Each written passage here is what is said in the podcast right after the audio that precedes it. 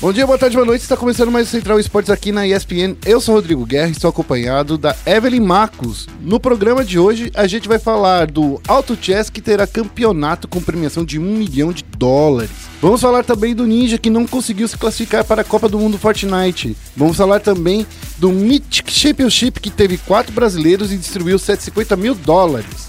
E no momento clutch a gente vai falar da volta da Pro League de Rainbow Six, que teve a força da Ninjas e Pijamas e da FaZe Clan. A Team Liquid garantiu a vaga direta na final do Brasileirão de Rainbow Six. A Loki e a Pinguinos estrearam bem na Overwatch Contenders. E a Team Liquid venceu a G2 e conquistou o título da nona temporada da Pro League de Counter-Strike. No Foco Next a gente vai falar do Mundial que começa em outubro, vai passar por Berlim, Madrid e Paris.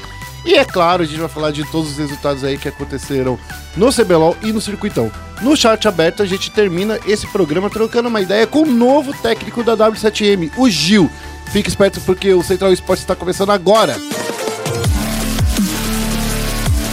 Vai ser uma carnificina que parece digno de um overtime de uma final. E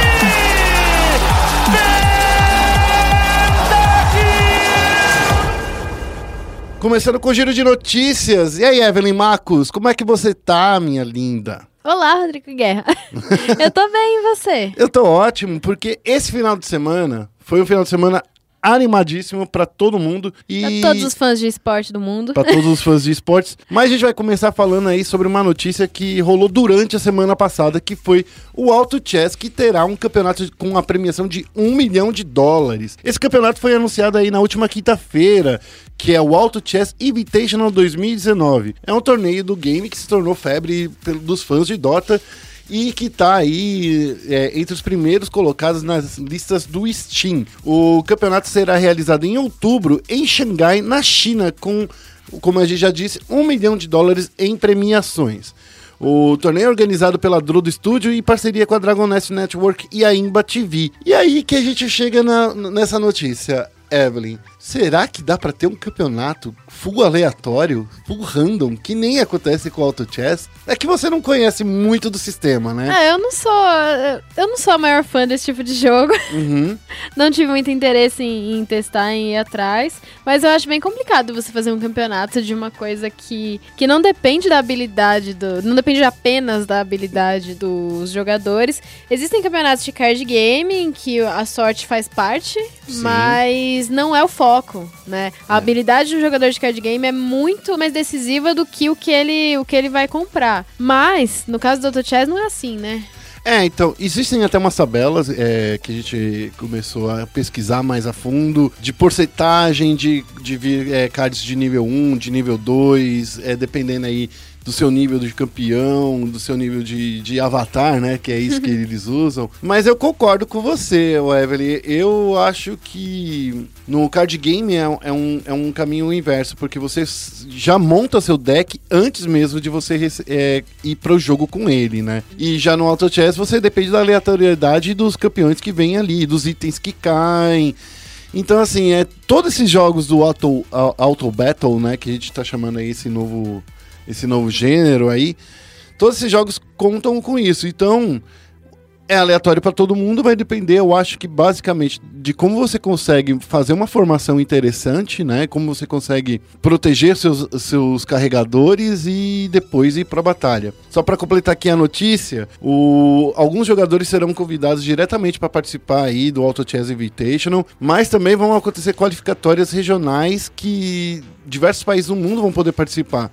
Eles ainda não foram anunciados, essas qualificatórias, como é que vão funcionar. É, a gente tem que ficar esperando aí até o início de agosto pra gente ficar sabendo mais detalhes. Eu só queria finalizar aí dizendo que essa semana aqui na ESPN Sports, o Ricardo Caetano, que é o nosso é, detonador oficial, ele tá fazendo um guia super bacana sobre o Teamfight Tactics e a gente está fazendo também uma matéria especial comparando os três principais é, Auto Battles, né, que é o Dota, é, Dota Underlords, o Teamfight Tactics e o Auto Chess, que chegaram aí já estão disponíveis. A gente vai fazer aí um comparativo para você escolher qual desses jogos você tem que se dedicar, qual desses jogos você pode virar fã e assim por diante. Então fique esperto. Vamos para a próxima notícia, Evelyn? E no Fortnite, o Ninja não conseguiu a sua classificação para a Copa do Mundo de Fortnite. Jogando Fortnite e cativando seus fãs, o Ninja conseguiu o posto de maior streamer do mundo, mas ainda assim ele não conseguiu a classificação para o torneio que está sendo falado como o maior torneio de videogame que já existiu, que já foi feito. Na última sexta-feira, o Ninja participou da última qualificatória ao lado da sua dupla, o Reverse 2K? É esse o nick dele? Exatamente. Os jogadores chegaram muito perto de conseguir a classificação, mas eles perderam e ficaram sem a vaga para o torneio mundial, ou seja, ele não vai estar tá lá como jogador. Ainda assim, o streamer afirmou no Twitter dele que ele vai para a Copa do Mundo de Fortnite, não importa o que aconteça, ou Eita, seja, ele vai invadir, ele vai, ele vai quebrar a parede. É assim que ele vai participar do campeonato. vai. Em maio, o Ninja anunciou que ele levaria três jogadores para o torneio na categoria modo criativo, que vai distribuir 3 milhões de dólares como premiação. Será que o streamer vai aparecer no evento para dar uma ajuda para esses players? Eu acho que eles. Ele, eu acho assim: o Ninja é muito grande para ele ficar fora da Copa do Mundo Fortnite. Com certeza. Então, assim, pode não participar como competidor, mas eu acho que de qualquer forma ele vai jogar alguma coisa ali. Sim, ele vai. vai participar do evento, né? Vai participar do evento. E eu, eu acho ainda que pode ser que seria muito legal para a transmissão da Copa do Mundo overnight, de, de Fortnite. Overnight. overnight já estão voltando aí pros anos 80. Eles só acho que só vale a pena a Copa do Mundo do Fortnite se tiver o Ninja e ele e a Copa do Mundo vai ganhar muito mais se ele tiver como apresentador, eu acho. Boa. Uma excelente participação dele. Porque daí ele fica o tempo todo na transmissão, seja como comentarista é, analítico, né? O cara que faz assim, análise porque ele manja bastante do jogo. Sim. Ou se ele. Eu acho que narrador não, tem, não é muito a cara dele. Eu acho que tá mais pra cara de um comentarista. Apresentador. Eu acho que apresentador é o, o cargo pra ele. Ele nessa... pode ser comentarista, pode ser apresentador, mas eu acho que apresentador vai ser a Choque, se eu não me engano, que Ai, já foi que anunciado. Eu não vi isso. Eu acho que já foi anunciado que ela vai ser a, a apresentadora Então, assim, na minha opinião, Copa do Mundo vai ser legal de qualquer forma. Vai ser um campeonato muito bacana. A gente já tem um monte de brasileiros classificados lá, né? Ah, olha só, tem o Léo Léo da Quasar, tem o. o Le... É, só o Leléo não tá mais na Quasar. É, que ele não tá mais mudou na Quasar. Mudou quase todo mundo, mudou o time de quase todo mundo. O PFzinho e o Nick se classificaram como W7M e parece que eles não estão mais no W7M também. É. Então o que a gente sabe é que tá o Leléo, que ainda não tem time anunciado. PFzinho tá. Nix tá. O DK, que era da W7M também também tá é pra anunciar time. Tem os boatos aí de que ele tá com umas orgs americanas na, na, cola dele. O M Lasers tá, o Kurtz, é, o Ishi.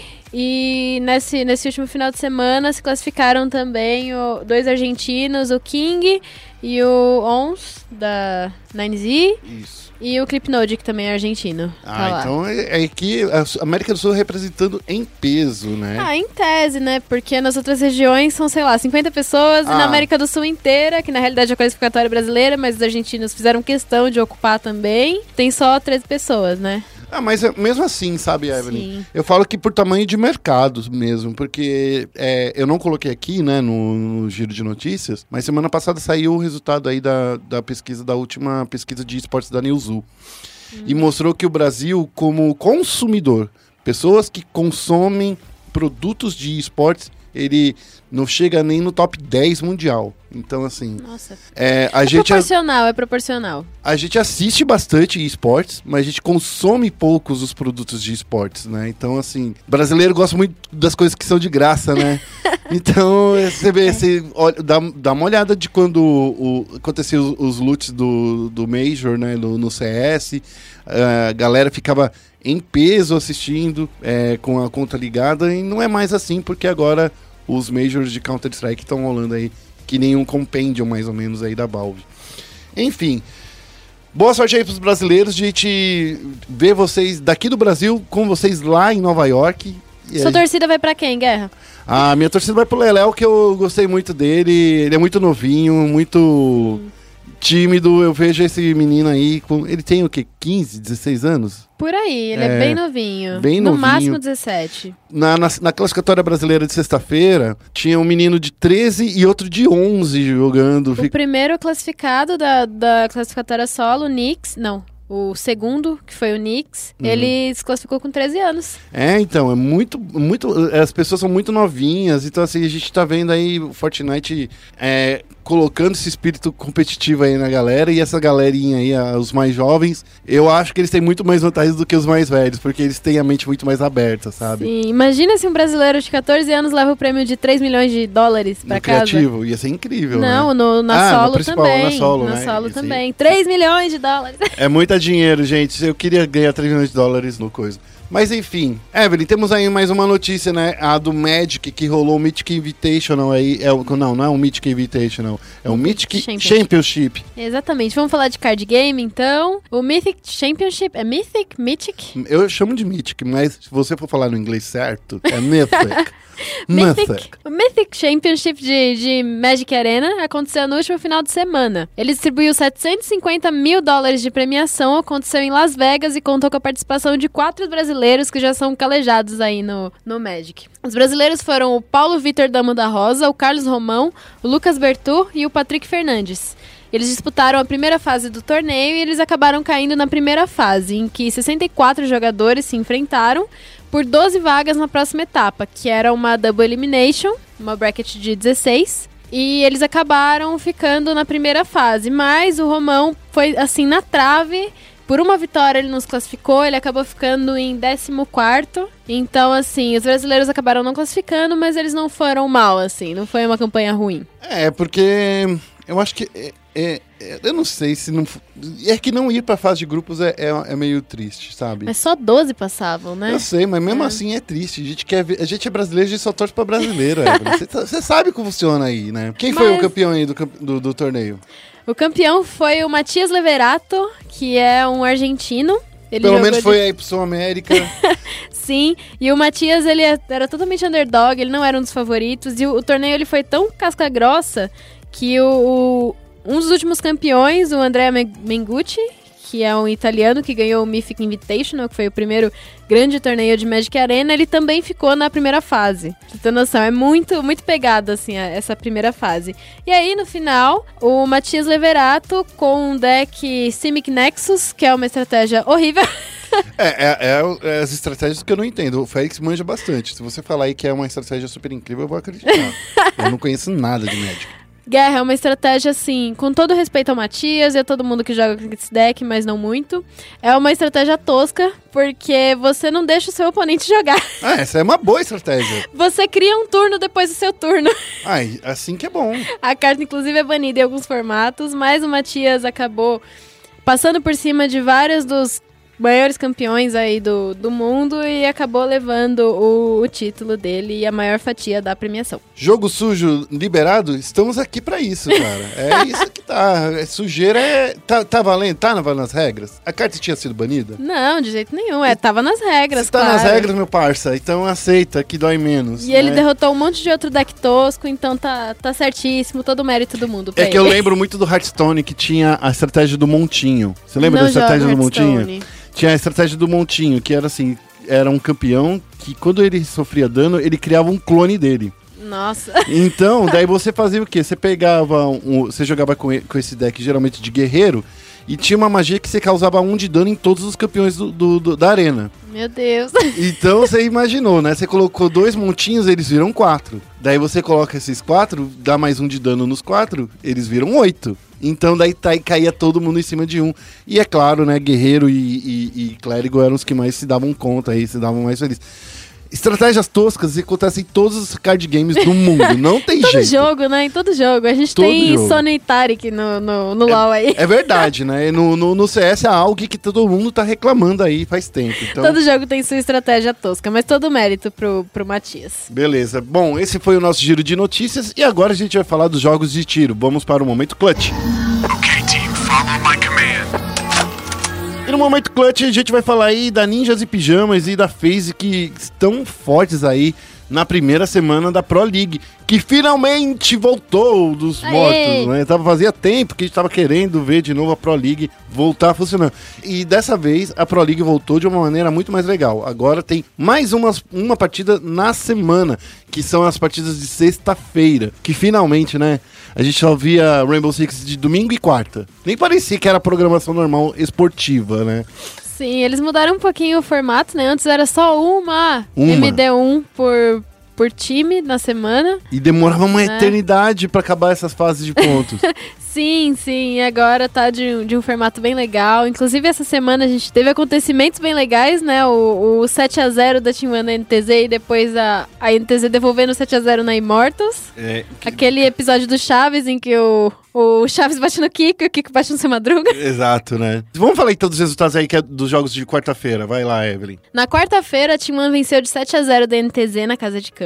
A FaZe Clan venceu de 7 a 5 a Team Liquid na Café. A Ninjas em Pijamas venceu de 7 a 3 a Red Devils na Fronteira. E a Black Dragons empatou com a Immortals no banco por 6 a 6 É, e na sexta-feira foi a Team Liquid que venceu a Team One por 7 a 5 no consulado. A INTZ, como a Evelyn já deu spoiler, foi, foi um 7 a 0 contra a Immortals na Café. FaZe Clan venceu a Red Devils por 7 a 2 na casa de campo. E a Ninjas em Pijamas derrubou a Black Dragons por 7 a 3 no consulado. Dessa forma, é, eu não coloquei aqui a tabela no roteiro, mas assim, a gente vê que para essa primeira semana aí, a Ninjas e Pijamas é, e a FaZe realmente são os times que estão mais fortes aí no campeonato, né? A NiP, que vale a pena lembrar, é uma equipe que vem ganhando cada vez mais força conforme vão, vão acontecendo os campeonatos aí de Rainbow Six. Eu lembro que no início do ano passado, não, no final do ano passado, a NiP não tava tão bem assim, né? E ah, parece que eles se reencontraram agora. Sim, eu acho a NiP uma equipe muito constante, assim. É, é muito difícil eles terem resultados muito abaixo, Sim. né? Eles... É difícil também eles se destacarem, liderarem campeonato e, e, né, irem pra cima com tudo. Mas eu gosto dessa constância deles, de como em campeonatos internacionais...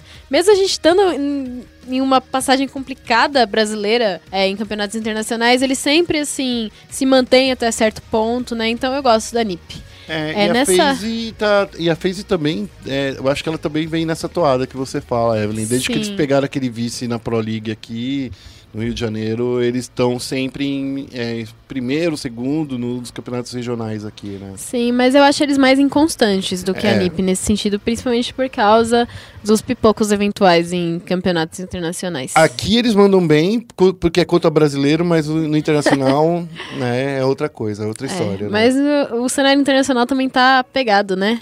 Tá muito pegado, principalmente com, esse, com essa avalanche que tá acontecendo aí na G2, né? Que ninguém sabe direito aí, que a, a Pro League Europeia começa nessa semana, se não me engano. Não, não, me engano. tenho certeza, mas acho que é assim. É, nessa semana, então assim, a gente precisa ver como é que vem a G2 aí, que é, é, o- é um dos principais times aí do mundo, né? Os caras sim, são sim. E estão passando por uma baixa, né? mundiais, né? Meio campeões. que SKT 2018 aí. Isso. Os caras são vic, victa campeões mundiais. Multicampeões, né? Eles venceram tudo até um certo Ah, momento. Até o ano passado eles venceram tudo, né? Esse ano que eles começaram a dar uma degringolada. Só pra fechar sobre essa Pro League, É. Pro League e a Shinra não tá no Brasileirão ainda, né? Não, no Brasileirão não.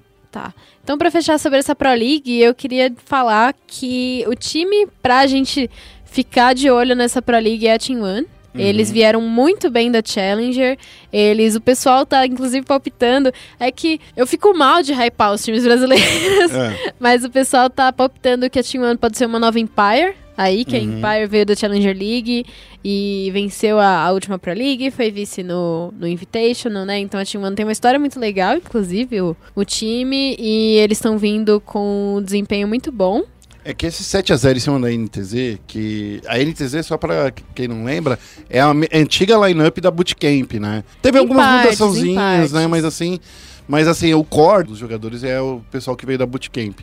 Mas assim, eu concordo com você, viu? Porque dar um 7x0 em cima da NTZ desse jeito Sim, é um sim. sacode pra eles. E a NTZ que deu um 7x0, devolveu com 7x0 na Immortals, que também não é nenhum time fraco. Não. Né? Eu gosto dessa, dessa nova temporada da Pro League, eu acho que tá nivelado por cima. E vale a pena a gente ficar assistindo. Com certeza, com certeza absoluta. Então fica aí, né, Evelyn? Ó, pra você, é, o recado, acompanhe a Pro League aí, ó, na quarta-feira à tarde, às duas da tarde, acontecem as partidas aí da, da Pro League. E à noite, na sexta-feira, você que não foi pra balada, não foi tomar um danoninho, sete horas da noite, você chega em casa depois da faculdade, depois da escola e acompanha as emoções do Rainbow Six Siege na Pro League.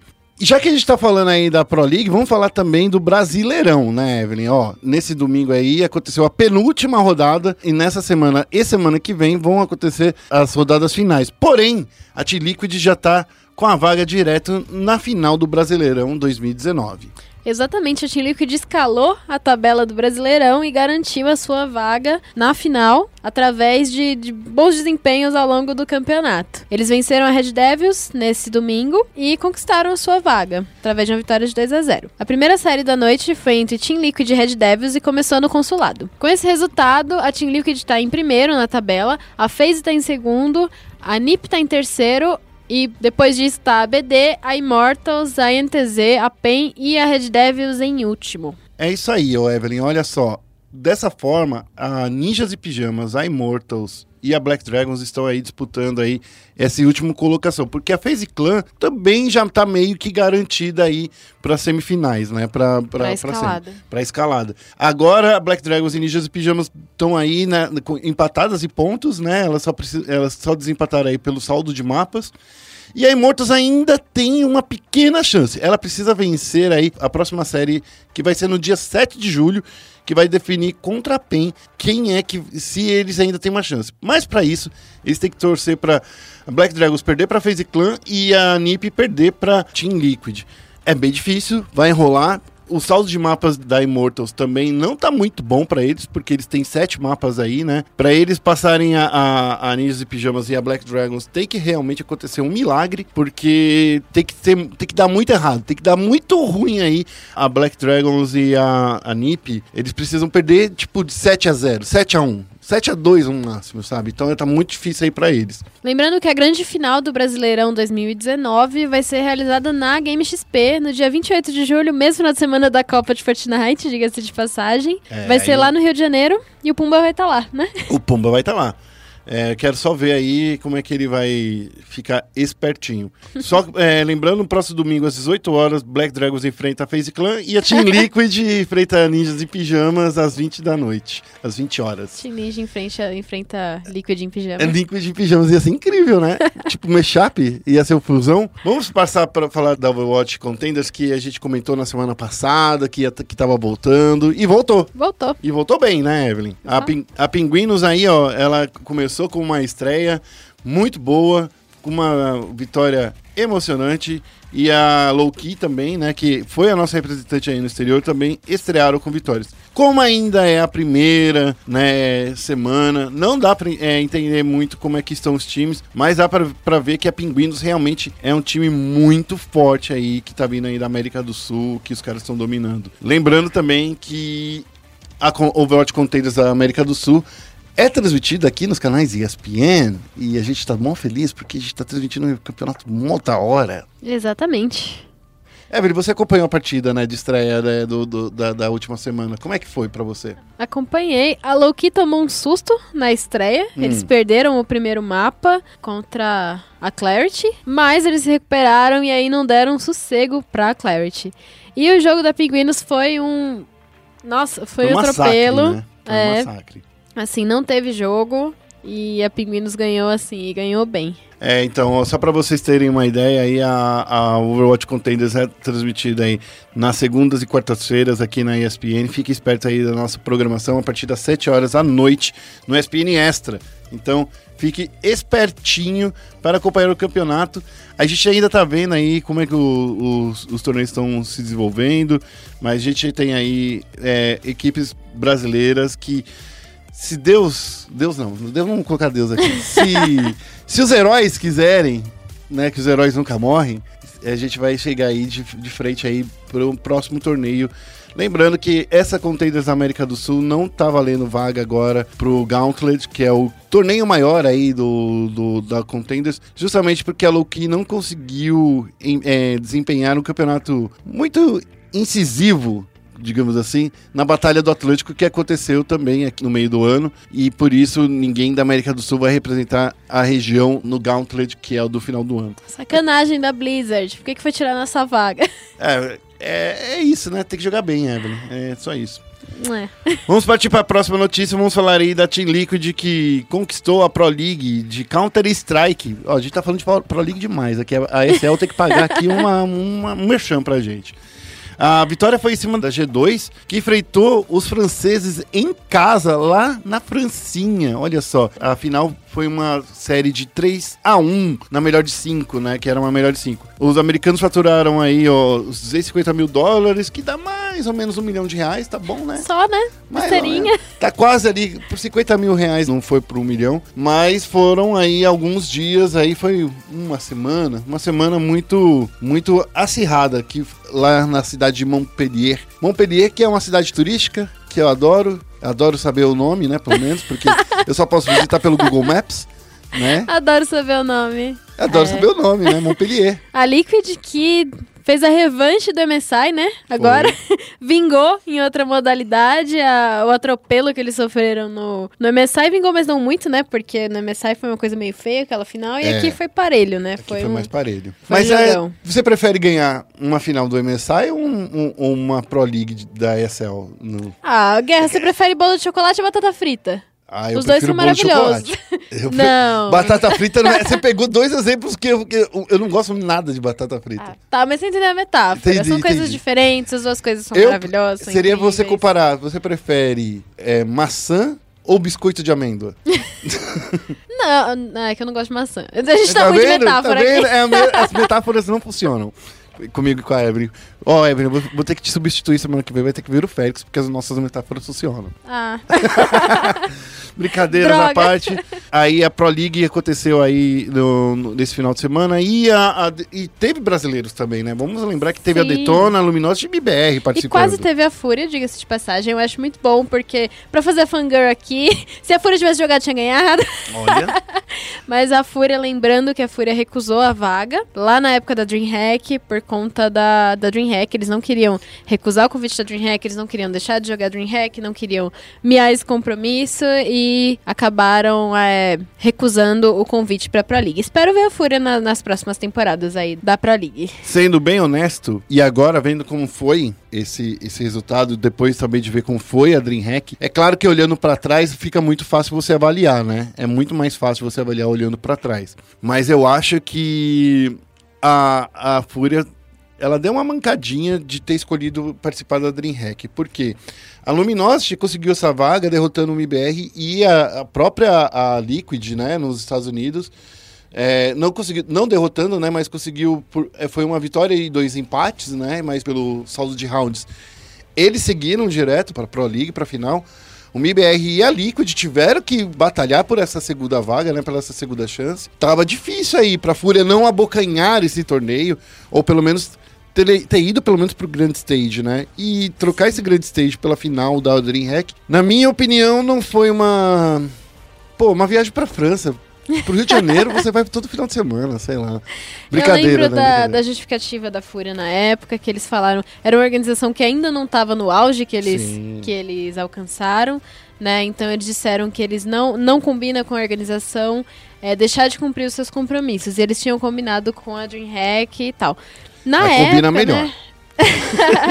Se a Fúria não tivesse ido pra DreamHack, a DreamHack teria sido um completo fracasso. Mais Então fracasso eu- que já foi. Sim, né? assim, completo, né? Mais um completo fracasso do que realmente foi. Então eu compreendo muito e, assim, eu acho muito nobre a, a decisão da, da Fúria. Só pra colocar E- aqui uma classificaçãozinha geral de como ficou. Vamos fazer essa Vamos classificaçãozinha? falar um pouquinho do- dos brasileiros antes? Ah, vamos falar, tá bom. É, os brasileiros acabaram caindo pelo caminho. É, a Detona Luminosity e o MBR representaram o Brasil na competição, mas nenhum dos três conseguiu passar da fase de grupos do torneio. A coisa ficou meio feia. Ó, aqui a Liquid é, ficou com o primeiro lugar com 250 mil dólares, G2, NRG Mouse Sports em quarto, terceiro e quarto, Astralis e FaZe Clan. Astralis, Astralis. que está numa fase que parece que é isso que dá, ficar jogando só Blast Pro Series, só o torneio do pai. Você fica acostumado a jogar muito MD1. MD1, os caras são incríveis agora. Ninguém ganha da inferno dos caras. Quer dizer, ganha. Mas, tá vendo? Eles estão perdendo muito desempenho. Quero, daqui a pouco vou até dar uma olhada aqui no, no, na HLTV se já saiu a atualização do, do resultado, Evelyn. Porque, assim, normalmente, depois de uma Pro League, a Pro League é um torneio considerado muito major, né? Muito major. É um torneio de grande peso. Perder aí e, ficar, e, e chegar em sétimo lugar não é uma boa. Pra finalizar aí, Heroic MBR, sétimo oitavo. É, de, de nono a décimo segundo ficou a Fnatic, é, Hellraisers, Cloud9 e North. Entre décimo terceiro e décimo sexto, Tailu, Greyhound, Luminosity e Detona. Então, Só falar um pouquinho. hum, é, vamos falar mal do MBR? fala mal do MBR. Eu já tô vendo o pessoal falando de invadir Game House do MBR. Ah. Cadê o MBR? Eu acho que estão exagerando demais, de verdade. É, o ranking da, da né, ainda não foi atualizado, a Liquid ainda está em segundo lugar. Olha, eu acho que depois desses resultados aí, a Fúria sobe mais um pouquinho, né? Fúria fez sobem mais um pouquinho, a Vitality e a Ence acho que sobem mais um pouquinho. Então pode ser aí que a Astralis caia aí para um terceiro, quarto, quinto lugar aí do ranking do HLTV. E o MBR tá onde? Ixi, tá lá embaixo, no, nono lugar. Última vez ele tava no 11, não tava? É, mas é, conseguiu sobreviver um pouquinho, deu uma subidinha. Vamos ver, esperar a recuperação desse time. A gente brinca, a gente cobra, mas eu, eu gosto desse time e eu quero que o MBR volte a dar orgulho pro, pra gente. Por falar, já que a gente tá falando aí de, de Counter-Strike, MIBR, Detona, Fúria, é, nesse- nessa semana também rolou aí. Eu até queria entender o porquê que a Fúria fez isso. Mas enfim, a Fúria divulgou que é, dois jogadores da equipe dela é, receberam propostas, não disse quais eram os jogadores. Né? Na- Mas a gente sabe. é, a gente sabe que é o Cacerato, né? Que sempre. O Yuri recebeu a proposta do MBR. É, então, reza a lenda, reza a lenda, lenda. né? Reza a lenda que, que, que alguns sites aí estão apostando que o Yuri e o Cacerato foram procurados pelo MBR. Eu acho que se o MBR realmente está procurando trocar a lineup, é uma medida desesperada, porque assim. Seis meses não acho que é suficiente para o time se manter. Mas é assim, né? Tem, tem coisa. E assim, de novo, a culpa não é do Taco, a culpa não é do Phelps, a culpa não. Assim como não era do Tarek, não era do, do Steel e que estão aí ganhando o mundo, os dois. É, então, é, a questão é, é- é dar tempo. Espera, gente. Seis meses não dá tempo. E ainda mais que, sei lá, tá. Todos os campeonatos acontecendo, o MIBR. A gente falou um tempo atrás, não teve tempo de chegar em casa até março, ficou viajando pelo mundo inteiro até o final de março. Então, vamos com calma aí, galera. Vamos esperar um pouquinho. Ah, espero que não mude a line também. É, e se mudar a line, que, por favor, que espere um pouco. Espere até pelo menos dezembro de 2020 para mudar de novo. né? Ou espere até dezembro desse ano para mudar de, de novo, né? Dá um ano para uma line funcionar, pelo amor de Deus.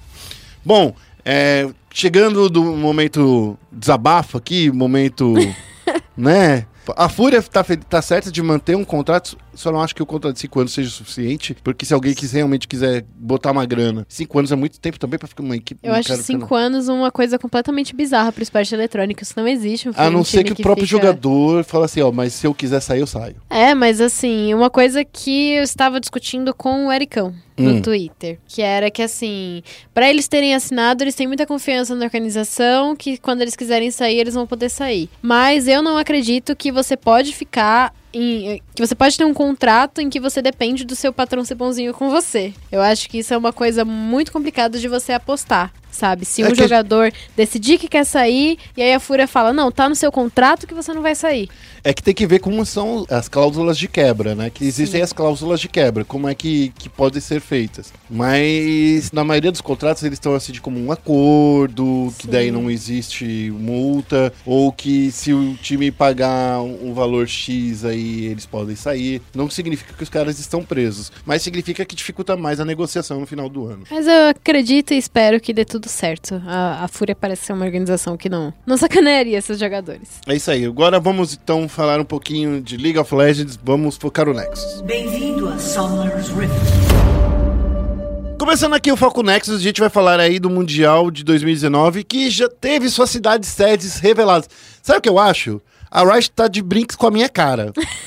Porque cada semana eles anunciam uma coisa do Mundial. Na semana passada eles anunciaram as datas lá que os ingressos estavam à venda. Do CBLOL. Era do Sim. CBLOL? Era do CBLOL? Sim, era do CBLOL. É, essa semana eles anunciam as cidades aí. Semana que vem eles vão anunciar aí as, as coisas de venda. Olha, Rice, tô de olho em você, hein? Tô de olho, Renato Norato. Tô de olho em você. Tá só pra sair notícia aqui no, no, no Central Esportes. Cidade de Berlim, Madrid e Paris são as cidades sedes do Mundial de 2019.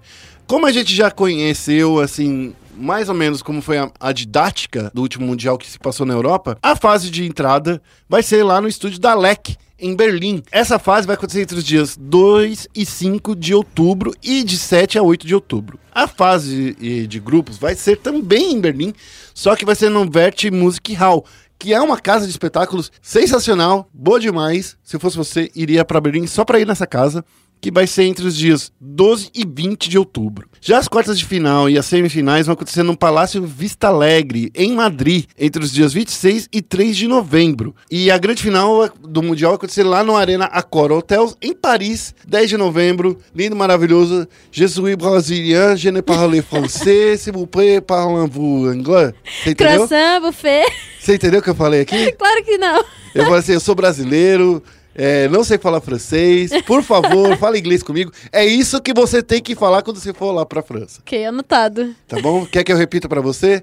Depois você me ensina. Tá bom, tá bom, é isso Depois aí. eu fico ouvindo o podcast pra É isso. entender. Decorem, gente. Essa foi a notícia aí do Mundial, então já tá tudo certinho pra você. Agora a gente vai falar um pouquinho aí do que aconteceu nesse final de semana e nessa última semana de circuitão e CBLOL. Vamos falar de LOLzinho de alto nível. Vamos falar do alto nível aí, ó, classe 10. Vamos falar então do circuitão. Já quer provar de alto nível? ah, não, desculpa, tô brincando aqui. Gente, entendam a minha trollagem, tá? Vamos falar do CBLOL aí, ó. O Flamengo, na- nesse final de semana, rolaram aí a, a final da primeira fase, né? A fase Primeiro turno. o primeiro turno, onde os, os oito times se enfrentaram. E no domingo começou a segunda fase do segundo turno. É o segundo turno, né? Sim, essa semana, esse final de semana no CBLOL, a gente teve a volta do Lucy, até que enfim. Aí. Flamengo voltou a jogar direito, até que enfim Aí. também. O Lucy voltou a trazer o estilo de jogo agressivo e de criar jogadas dele. E aí o Flamengo trouxe duas vitórias muito assertivas no CBLOL. É, a primeira contra a Team One e a segunda contra a Pen Gaming no, no domingo. É, e o CNB e a Kabum também estão voando baixo, cada um para um lado, né? A Ixi. Kabum tá voando pro teto, né? Já, já acumula Sim. sete vitórias e uma derrota. E o CNB tá lá embaixo, junto com a T1, né? Com uma vitória e sete derrotas. É exato oposto, né? Sim, vou passar então os jogos desse final de semana. No sábado, o Flamengo venceu da One, a, a Kabum venceu da CNB, a NTZ ganhou da PEN e a Uppercut ganhou da Redemption, um jogão inclusive. Nossa, acho que foi o melhor jogo que eu vi nesse split, inclusive. Sim, foi, foi um jogo bom. Eu gostei da recuperação da Uppercut. Nossa, eu falei só do Flamengo, mas a Uppercut também se recuperou nesse final de semana. Né? A Uppercut, eles estão passando por uns problemas de saúde bem, bem chatos. Eles é, disseram, inclusive, que ter se recuperado disso melhorou o desempenho deles. E aí, esse final de semana, eles jogaram muito bem contra a Redemption. Redemption que tá um time muito forte. E também venceram a CNB. No, do- na- no, no domingo. No domingo, o Flamengo ganhou da PEN, a Redemption ganhou da, da INTZ, a Uppercut ganhou da CNB e a Kabum fechou o, o- a semana na liderança ganhando da Team One, que já tava com o Luscão. Você sabe que é uma coisa engraçada, o Evelyn? A galera fala muito sobre. Tava falando muito da PEN, PEN, PEN, PEN. Mas a PEN chegou- chega agora nessa, nessa fase do, do campeonato que tá com quatro pontos, né? Quatro vitórias e quatro derrotas. Igualzinho a Uppercut. Igualzinho a Uppercut. Jogando errado igual a Uppercut. entendeu? Com. é, na primeira, na primeira semana teve a desculpa que ah, era o John Hay. Daí na segunda semana teve desculpinha também. Não, não, na segunda e na terceira semana eles venceram, né? Eles foram ok. Aí nesse final de semana, parece que a PEN de repente apagou a luz, né? Não, não, não veio. Então é por isso que é muito importante falar que essa primeira fase, esse primeiro turno, é importante pra gente ver como é que os times se enfrentam, porque todo mundo já se enfrentou ali. Sim. Se todo mundo já se enfrentou, dá pra ver que a Kabum tá muito acima de todo mundo. Muito acima. Que foi só um- uma derrapada lá no começo, mas o time tá muito forte. O, o Weiser tá muito, muito dominante. O Ranger jogando no estilo 2018, que eu tô muito feliz. Dinquedo melhor do mundo, melhor que o Faker. Nossa, de que do melhor que o Rookie? Ó, o Eric do Mais Esportes fica hypando o Rookie. O melhor mid laner do mundo é o, é o Dinquedo. Com certeza. Ele, se o Dinquedo tivesse na LCK, ele seria o melhor do mundo. Jogando do jeito que ele tá jogando no CBLOL. Eu boto fé. É, você falou sobre a PEN. Eu ainda tô esperando a PEN mostrar o jogo assertivo que eles mostraram no Sim. desafiante.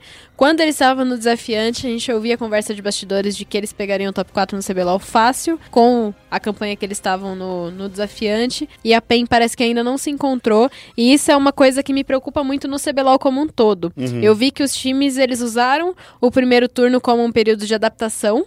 E eu não acho isso bom. Isso não, não pode acontecer. É, nas ligas profissionais isso raramente acontece e tá acontecendo. E eu quero ver a PEN mostrar o seu jogo de verdade. No mais, pra Kabum, só, só elogios no momento. Eu espero que eles é, se mantenham melhorando o jogo deles. Pra se eles vierem a, a chegar numa final, num, num, num mundial, que eles representem bem. É, e o Flamengo que teve, teve o retorno aí do Lucy e voltou a jogar bem, então, você já disse aí durante o campeonato.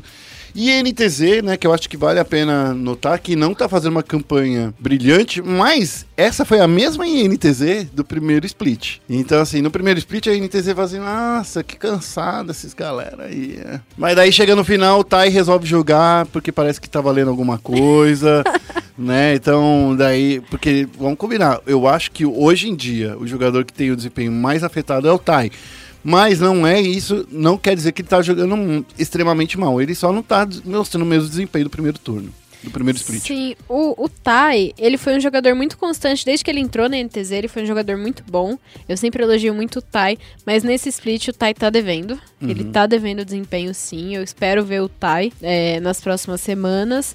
E eu creio que a NTZ dá pra falar sim que eles, que eles começam o campeonato como eles começaram o split passado, mas ela não pode, ela não podia fazer isso, porque no split passado eles estavam vindo de uma campanha em que eles quase foram, foram rebaixados. Eles jogaram uma série de promoção, e isso é muito abaixo de você ganhar ao final do CBLOL. Então eles não podiam, eles não podiam começar desse jeito. Isso é, é muito sintomático pro campeonato, é muito sintomático pra eles. Eu acho que então- representa muito a nossa região.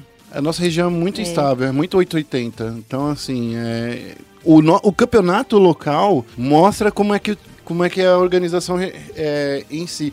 Por exemplo, eu lembro muito da América Latina Norte, onde a Rainbow Seven e East Lions dominava tudo. Sim. Era sempre o mesmo time que ia. Olha só outro outra região que é assim. Sempre na LMS tá vindo o pessoal da Flash, Flash Wolves. Wolves. Sempre da Europa tá indo a G2. Sempre Ou a dos. Fnatic, né? o- é, é, G2, Fnatic. Fnatic. É mais. É a única região, digamos assim. Não, não a única, mas assim, é uma região major que mostra que um time forte ele se mantém forte sempre. Aqui no Brasil ah, não. Mas a, a LCK também tá passando por esse problema, né? Cada split é um. Veio É. a Kingzone falando que era o melhor time do mundo. Aí depois veio. Qual que foi esse último? Daí no, no último. Ah, agora você tá me tá me perguntando muita coisa. Assisto muito campeonato, né, Evelyn? Ai, como é que é o nome do time coreano? Eu sei qual é, mas fugiu. a Griffin, que você tá falando, que foi o Não, sucesso, que todo mundo tava Griffin, gostando. A Griffin pipocou também na, Ah, na final. da- é, a, a SKT mesmo, que voltou agora. Ah, tá. Aí tava. Que agora, a- nessa, inclusive nesse segundo split, tá passando por uma fase muito complicada. Sim. Ó, lembrei do, do nome dos times que eu queria lembrar: Kingzone, a Genji, Uhum. que era Samsung, agora é Genji. A, e a. E a SKT também, assim, a LCK também tá passando por um momento Mas são sempre os mesmos jogadores, o mesmo, é, os mesmos, sei lá, 20 jogadores que estão lá Sim. revezando no top 3. Sim. CBLOL melhore. Melhor. E querer, dizem que não é bom ter uma região que tem um time que domina tudo. Bom, aí estamos vendo, né? A gente é a pior região do mundo. Ninguém Nossa. domina aqui. Nossa, Então vamos falar do melhor cara. Vamos falar do melhor campeonato do, mundo. Brasil. Do Brasil. do mundo e talvez do Brasil. É, talvez o Brasil, é isso aí. Circuitão desafiante, que tá chegando aí na segunda semana, com Red Kennedy isolada na liderança com quatro vitórias. Evelyn, a Risga tudo bem, mas a Falcão e a Avan, pra mim, eram equipes que vinham muito fortes, porque já trouxeram medalhões. Na Falcão tem o Túlio, tem o Evrote, tem, tem gente muito boa, tem gente muito forte ali. Porém, não, não mostra que é time de desafiante. Não mostra que é time de CBLOL. Por mais que tenha dinheiro infinito. Eles tinham. Eles vieram com uma lineup, com uma comissão técnica que, se a gente for pensar em nome, é uma. uma assim, de meio pra topo de tabela do CBLOL. Olha. Assim, em nome, em nome, né? Olha, quando, quando o Túlio caiu ali, ó. Não, eu tô falando do Riev, Ah, do. Riev, do, Você tá falando do Riev e do Riev. Olha do só. Riev e do Carioca, que é meu amigo, que eu sempre, Você sempre faço questão de elogiar. Questão, sempre faz questão de deixar claro que ela é amiga particular dele.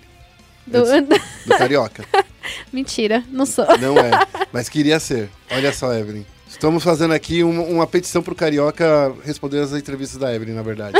Porque ele nunca responde nada.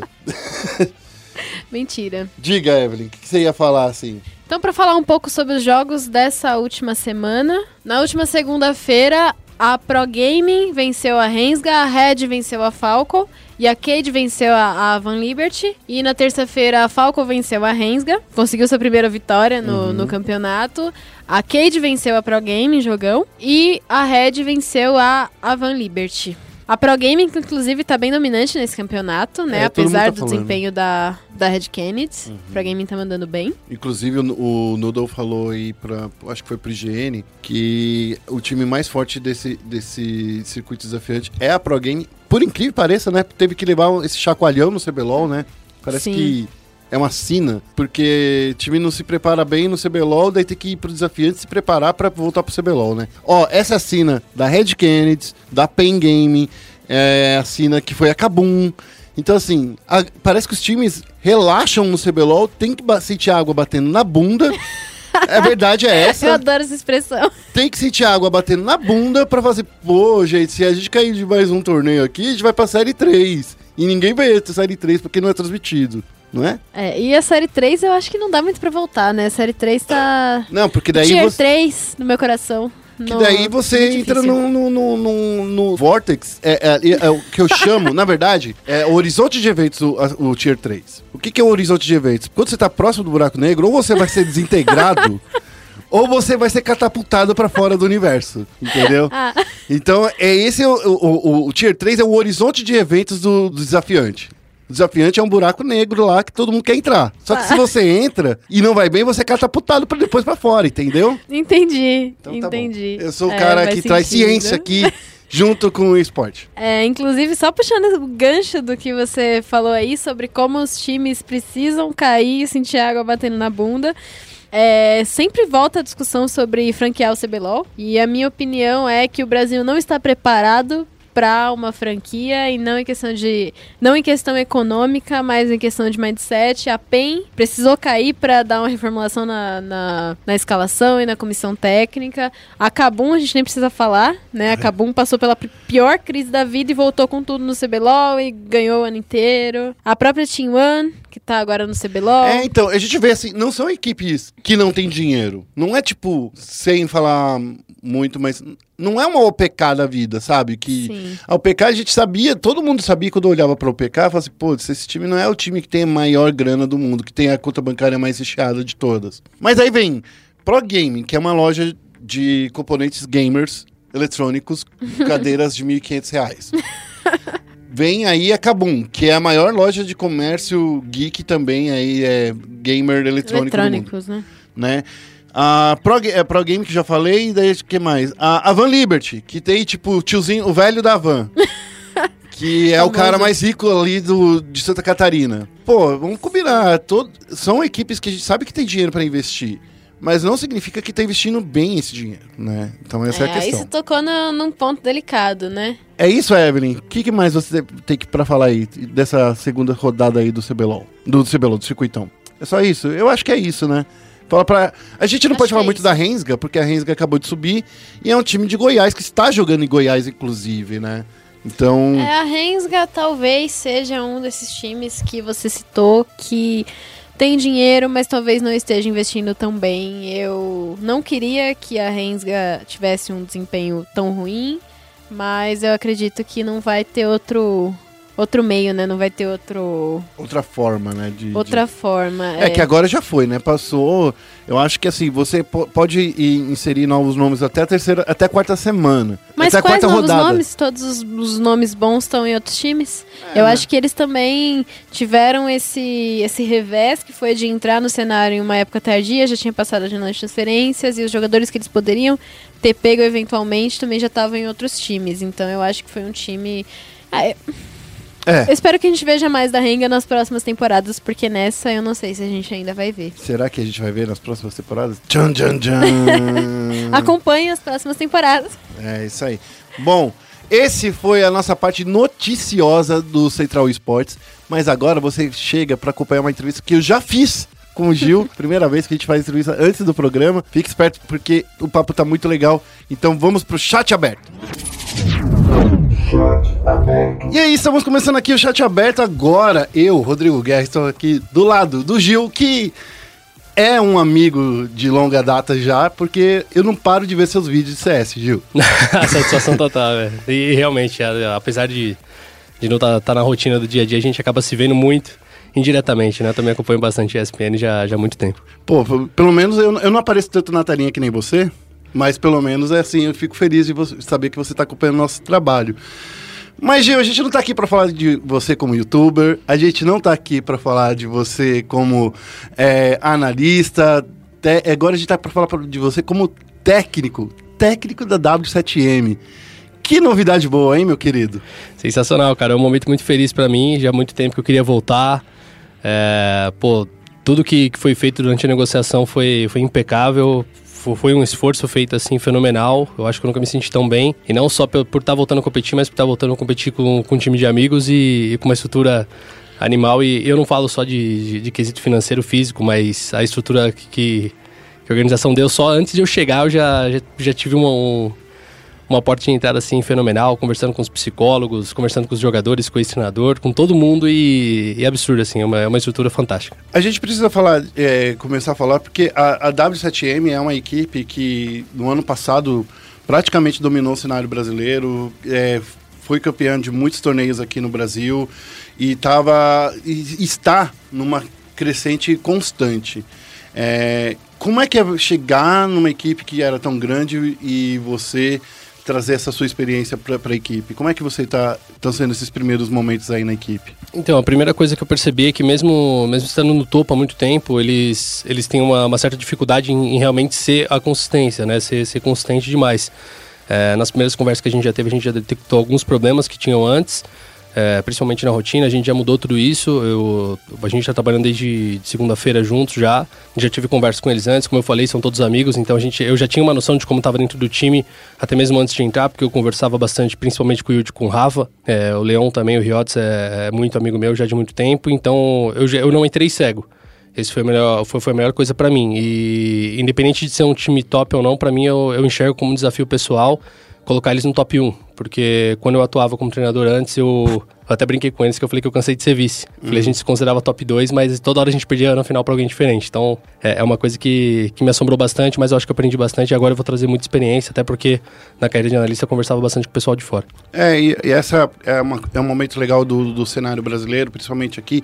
A gente tá chegando aí na Game Mas- a GC Masters tá chegando aí daqui a pouquinho, né? Tá virando aí a esquina no final do mês. E você tem aí essa, essa, esse grande torneio pela frente, é o seu primeiro grande desafio aí. É difícil já querer ter resultado logo nesse primeiro torneio, já que você não vai ter passado tudo que dava para ter passado até chegar lá? É, uma das coisas que eu falei com eles é que eu já peguei um time pronto. Então, o que eu tô fazendo agora, o primeiro trabalho é montar algumas coisas, é cobrir brechas, corrigir os principais erros, que, que são coisas que os times punem muito, principalmente na GC Masters. É, é o maior campeonato da modalidade no Brasil, é o campeonato mais importante. É o Major brasileiro. É o Major brasileiro e uma curiosidade, o último campeonato que eu atuei como treinador, eu era, era coach da Furious e foi na GC Masters 2017. Então, pra mim também tem um outro peso, né? Porque eu fiz a GC Masters 2018 como, como caster, foi muito divertido, mas eu, o que eu gosto da adrenalina de competir. E em relação a resultados, uma das coisas que eu coloquei pro time é eu não tô pressionado pra ganhar, obviamente que eu quero ganhar, pra mim, o sendo o time que é, que, que entra em qualquer campeonato pra, como favorito, né, pra, pro título. É, eu não, não vou esperar menos do que uma final. Só que para isso, é a mesma coisa que eu falei para os meninos, a gente tem que colocar pé- os pés no chão, entender que a gente tem um retrabalho para ser feito e que as coisas não vão, não vão acontecer do dia para noite. É, existe todo um prazo de projeto, eu montei um, um novo plano para eles, eles não tinham muitas das coisas que eu estou trazendo, então acho que é muita novidade para muita gente em pouco tempo, mas a preparação para a Masters é a melhor possível. A gente vai trabalhar basicamente cobrindo brechas, eu não vou ter tempo para passar muita coisa nova, mas ba- basicamente é isso. Eu, eu espero ir bem, o, o meu plano é no mínimo chegar na final. E, e se não der certo, como eu falei para os meninos também na, na nossa primeira reunião, se, se for para cair, eu quero cair perdendo para alguém que é melhor que nós, e não perdendo para os nossos erros. É, porque o, eu acho que qualquer, qualquer técnico que chega num time e tem um campeonato com- grande como esse logo pela frente poderia ficar um pouco assustado, mas esse não é. Eu não vejo medo na sua cara quando a gente tá falando aqui frente a frente. Isso eu não vejo na sua cara. É, o- uma das coisas que eu brinco bastante, cara, é, é que eu não tenho medo de nada e eu não sou aquele cara que treme. Então, pra mim, se o, se o bicho tá pegando, é aí que eu gosto. Eu gosto do, do tiroteio mesmo, gosto de estar no meio da ação. E é essa adrenalina que me motiva. Então, é um campeonato importante, mas é o que eu falei, eu não tô pressionado porque eu cheguei na organização sabendo do- de tudo, de tudo que já tem de problema, tudo que tem de acerto, como é a rotina. É, e, e o principal, antes de falar da staff, que a staff me deu toda, toda a base para trabalhar, é que os jogadores me receberam muito bem, então o nosso trabalho está sendo muito fácil de ser feito. Existe um desconforto, naturalmente, por conta de uma mudança, eles estavam com o PO há muito tempo, eles estavam fazendo uma rotina diferente há muito tempo, mas os jogadores eles estão bem, bem dispostos, eles estão também muito hypados para Masters. Então eu não tenho motivo para ter medo. O que eu tenho para fazer agora é só motivação, eu tô com sangue no olho, cara. Mas é, é, você acabou de falar uma coisa que é legal, porque assim, você é amigo do PO, você é amigo de todo mundo aqui da comunidade. Quem mandou você se tornar um narrador e, e virar influência? Aí a culpa agora é sua, você tem que aguentar essa coisa, desculpa. É, como é que você chega nesse ponto agora que você conhece todo mundo, sabe? Você já criticou, já analisou, já fez análise de todo mundo. A galera não fica meio mordidinha com isso? Ah, honestamente, acho que não. Uma das coisas que eu, que eu reparo bastante, a diferença de 2016, que, que foi quando eu comecei, tanto como, como coach profissional e, e também como narrador, como comentarista no caso, né? É, é que naquela época as pessoas não me respeitavam muito porque ninguém me conhecia. Eu não fui um, eu não sou um cara conhecido no ponto 6, apesar de competir nessa época. Você contou essa história, inclusive, da última vez que Sim. você veio aqui. Sim, e, e para mim é muito bom isso, porque na, naquele momento todo mundo meio que levantava o nariz pra pra mim e agora todo mundo me respeita, porque obviamente batalhei bastante por isso, mas, mas porque também eu provei no- nos times que eu passei, em 2017 eu já tinha o respeito da comunidade e agora o que eu falo muita gente enxerga de, de forma muito, muito agradável, eles não, não se sentem ofendidos, mas o que eu posso dizer para os times da, da Masters é basicamente cuidado, porque eu conheço eles de cabo a rabo, eu já estou transmitindo eles há muito tempo, então eu estou preparado para isso e, e o, o se eles por acaso acharem que, que é um choque eu tá de volta, para mim é melhor ainda, porque eu, eu tô com sangue no olho, eu não, não vou tremer para ninguém não. Mas por outro lado, as pessoas também já conhecem como você faz a análise, porque você estava aí com o canal do YouTube bastante ativo, inclusive. Parabéns pelo trabalho, porque Valeu. faz falta conteúdo desse tipo no Brasil, principalmente vindo de pessoas que fazem análise. É, ado- adorei as análises que você fez, por exemplo, do, do MIBR jogando é, recentemente, as análises que você fez na Vertigo, porque eu tava perdidaço na Vertigo, pelo amor de Deus. Não consegui entender. Não posso falar palavrão. Zorra nenhuma. eu não consegui entender zorra nenhuma, daí você conseguiu me mostrar o caminho. Então a galera sabe também o olhar tático que você traz para o jogo. Isso não é um, complicador para você? Então, tem, tem duas coisas diferentes, né? Análise e, e Pra mim, no momento que eu tô fazendo análise, é uma coisa completamente diferente. É, a análise que eu uso no time é pra corrigir os nossos erros e pra pra identificar os erros dos, dos adversários. Dentro do coaching, pouquíssima gente me conhece, principalmente porque eu amadureci muito nesse do- nesses últimos dois anos. É, eu atuei como analista de algumas equipes de fora durante esse tempo, eu não tava parado, então eu, eu tava em, em contato o tempo inteiro com muita gente grande. E, e minha mente mudou muito. O, o trabalho que eu tô fazendo com eles eu não fiz na Furious, apesar de ter sido um trabalho bem forte com os argentinos e com, com, com, com a tríade brasileira que a gente tinha naquele momento. Mas eu acho que hoje é, é completamente diferente. Se alguém acha que me conhece, eu duvido, porque eu mesmo não, não me reconheço como, como um cara que, que parou há dois anos atrás. Eu tô muito mais maduro nesse ponto, eu, eu me sinto mais profissional não necessariamente só no, no termo da, da profissão, mas um cara com, com mais disciplina, com, com mais vontade, com, com a noção do- de, que, de que o trabalho ele tem que ser feito num, num plano. Antigamente eu não tinha plano de treino, eu não tinha plano de jogo, agora eu tenho, então. é, mesmo se, se o pessoal me conheça como analista, eu não acho que isso vai, vai influenciar, porque a forma como eu analiso, eu vejo só o que está acontecendo na tela e eu explico. Eu não gosto de, de trazer muita coisa do, do jeito que eu penso, porque eu sabia que uma hora ou outra eu ia voltar e eu tava, tava, tava ansioso por isso. Então, basicamente, o que eu amadureci, ninguém, ninguém sabe ainda, porque até eu tô, tô me redescobrindo. É, é uma, e isso que você falou tem muito a ver com aquele último papo que a gente teve, porque eu lembro naquela época que você falou assim, pô, o cenário é meio complicado, as, as equipes não dão muito espaço para staff, geralmente é só o técnico. E como tá sendo essa parte pra, da, da W7M? Você já consegue ter uma equipe tão grande quanto a das Trales? Cara, é, é- é questão de trabalho, honestamente. Não- apesar de ter sido uma- um comparativo um pouco Não, é grande, eu, eu né? fiz superlativo momento- justamente pra Sim, brincar. mas, mas é possível. Hoje a gente tem, tem dois psicólogos que pra mim são fenomenais, a Aire e o, e o Gabriel. Já conversei bastante com os dois, venho conversando bastante com os dois. É, no momento que o Felipe entrou em contato comigo, a primeira coisa que eu falei com ele é que eu precisava conversar com os psicólogos, porque eu sonhei com esse dia de ter uma organização que tivesse essa estrutura. E eu sou um, um gigantesco fã de psicologia e a psicologia no esporte pra mim é uma coisa nova. E basicamente eu, eu tô abusando deles o máximo possível pra extrair o máximo dos jogadores, dos atletas, tirar o máximo.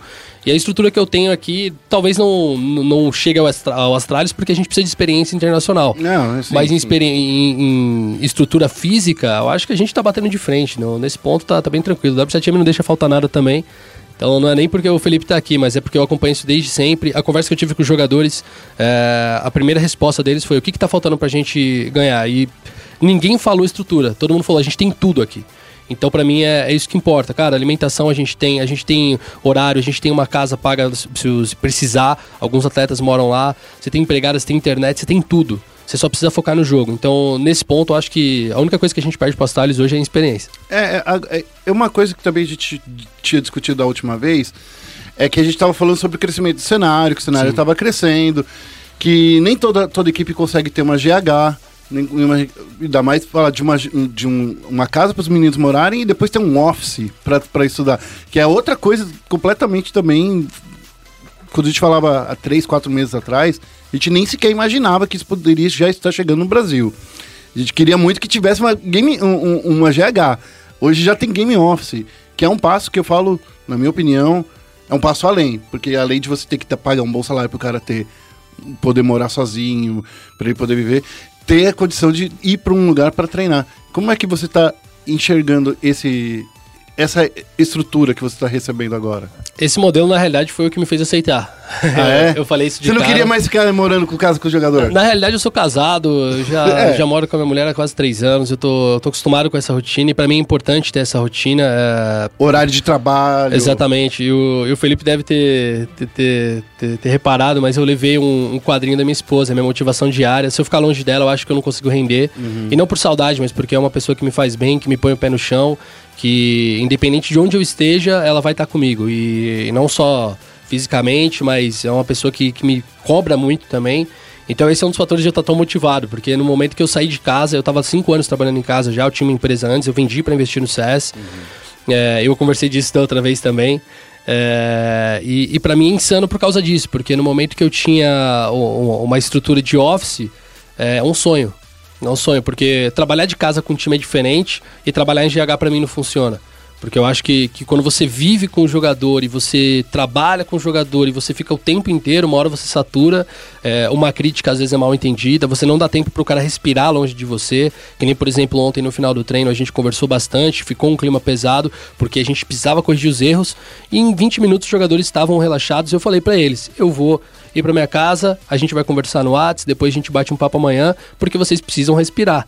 Não adianta você dar uma bronca e esperar que o cara vai olhar pra sua cara de boa. Então acho que o Office é, é maravilhoso por isso. Felizmente é todo mundo muito maduro pra aceitar. Uma das coisas que o time mais gosta é a união. E eu acho que é, que é isso. O Office pra mim é o, é o melhor modelo que tem hoje. Foi um- uma das barreiras para eu ir pra fora, inclusive, que todo mundo oferecia GH e pra mim não, não funciona dessa forma. Eu não gosto.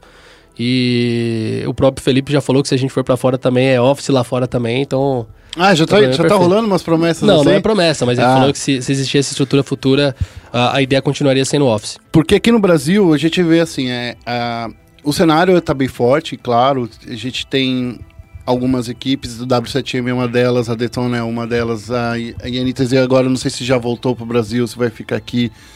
Mas assim, a gente tem equipes atua- atuando no mercado brasileiro hoje em dia que são equipes muito fortes. É, e, e chegar nesse ponto significa porque todo mundo está investindo grande, né? É, Sim. é, é- é essa percepção que eu tô tendo, é uma percepção certa?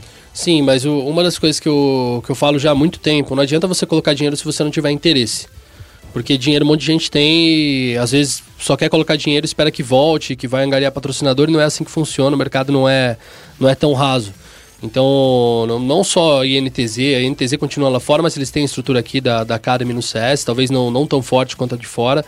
É, até porque é um projeto menor, a Academy, mas a gente vê outros times também investindo. A, a We Play Games há pouco tempo atrás tinha uma, uma game house, tirou os meninos lá de Manaus para trazer para cá, e o interesse real em trazer os meninos era para criar conteúdo massivo. A We Play Games tinha uma stream de 24 horas, então eu acho que é isso que funciona. Não adianta você colocar dinheiro se você não tiver interesse. O W7M mostra muito disso, porque tem psicólogo, tem staff, tem manager, tem cozinheira, tem tudo, cara, tem tudo. Se você se você pensar alguma coisa e, o, e, você imaginar que tem, lá no W7M vai ter, eu acho que isso é, o, é a melhor coisa que tem. Porque o, o real interesse é em ganhar. E para ganhar você tem que deixar todo mundo focado só no seu trabalho. E- então, o que fez o mercado mudar disso? Porque até pouco tempo atrás, ah, no Brasil não tem torneio significante.